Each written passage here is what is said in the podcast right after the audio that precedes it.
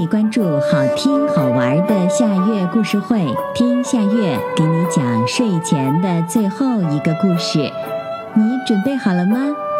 现在夏月故事会开始啦！爱溜达的月亮先生。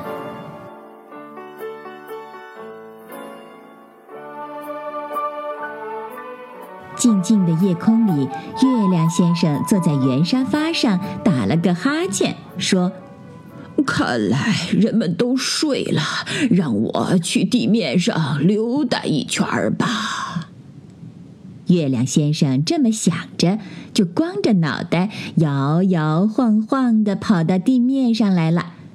他听见一个房子里传来一个小女孩的哭声，咚的一下就从窗户跳了进去。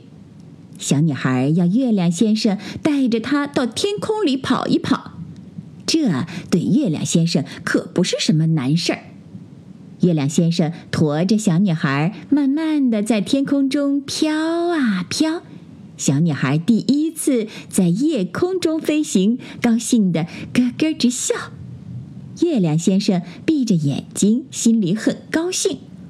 忽然一阵嚷嚷声把月亮先生惊醒了。不知道什么时候，地面上站满了小孩子，他们一个个仰着头，张着嘴，羡慕地看着骑在月亮背上的小女孩。他们的爸爸妈妈想把自己的小孩拉进屋里，可是怎么也拉不动。月亮先生看见了，真想把所有的小孩都扛到自己的肩上，可惜月亮先生没有魔法。在拉小孩进屋的大人中间，有一个叫开开米的人，是个玩具制造商。他看见小孩子们都想骑着月亮到天上去玩，他心里立刻就有了一个主意。开开米给已经下班的工人们打电话，要他们马上去工厂集合。拿出一张图纸，上面画着月亮先生的样子，要求工人们按照这张图纸连夜做出无数个充气的月亮先生。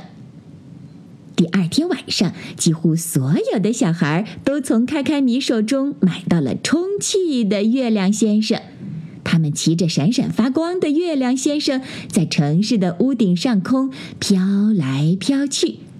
真正的月亮先生驮着爱哭的小女孩也在里面。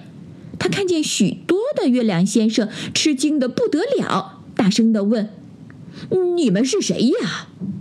许许多多月亮先生一起回答：“我们是月亮先生。”真正的月亮先生被弄糊涂了。他想：天空里有这么多的月亮先生，那我肯定不是月亮先生喽。既然不是月亮先生，那我明天得赶紧找个工作，要不然要饿肚子了。于是第二天，真正的月亮先生就去找工作了。他去一家餐馆，还没进到里面，就被老板赶了出来。瞧你这副矮矮胖胖的样子，能做什么呀？快走！说完了，还踹了月亮先生一脚。月亮先生很委屈，坐在门口揉着屁股。这时，从餐馆里走出一个大胡子，笑眯眯的拍着月亮先生的光头，问：“你是谁呀？叫什么名字？”月亮先生说：“我是月亮先生。哦，不，我不是月亮先生，我的名字叫月亮先生。”大胡子奇怪的上上下下打量月亮先生，忽然哈哈大笑。不管你是不是月亮先生，你做我们木偶剧团的特型演员很合适。来，跟我走吧。月亮先生觉得大胡子心肠真好，就跟着他去了木偶剧团。木偶剧团里的小木偶对月亮先生很友好。他们把它当成气球，在屋子里顶来顶去。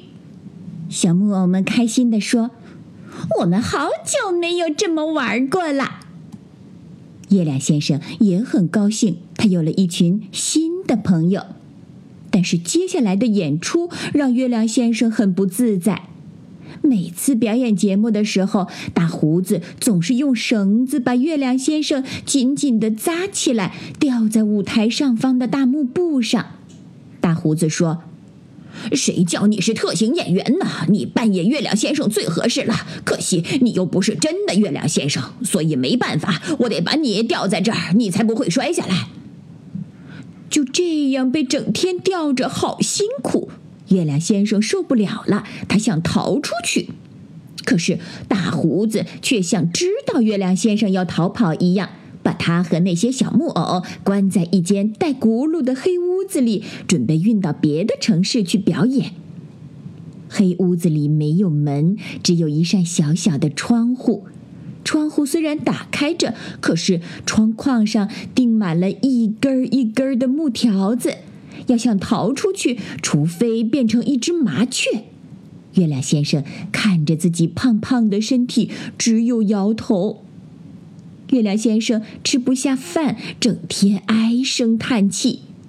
有一天夜里，当他从椅子里站起来的时候，忽然礼服轻飘飘的从肩膀上滑落下来。原来月亮先生瘦了。瘦的肩膀撑不住礼服，瘦的整张脸上只看得见一条金眉毛。月亮先生一拍脑袋：“哎呀，我想起来了，我是真的月亮先生。以前我也变成过金眉毛呀。”变成金眉毛的月亮先生轻轻松松的就从窗户的木条缝隙里飘了出去。他偷偷地钻进大胡子的口袋里，掏出钥匙，悄悄打开黑屋子的门，叫小木偶们赶快逃跑。大胡子正在嘚儿嘚儿地驾着马车，一点儿也没发现。等到小木偶们都走光了，月亮先生慢悠悠地飘回到夜空，回到自己那张圆沙发上坐下来。天空里早就没有了那些飘来飘去的月亮先生，小孩子们玩腻了，就把充气月亮先生随便的扔进了一个角落。望着呼隆呼隆远去的马车，月亮先生拖着下巴，笑嘻嘻的想。哈哈，去地面上玩挺有意思的，不过下回要记得戴上一顶礼帽做记号，免得再把自己给弄丢了。小朋友，这个故事的名字是《爱溜达的月亮先生》，这也是今天的最后一个故事。现在到了该睡觉的时间，好好的睡一大觉，做个美梦。我们明天再见啦。晚安。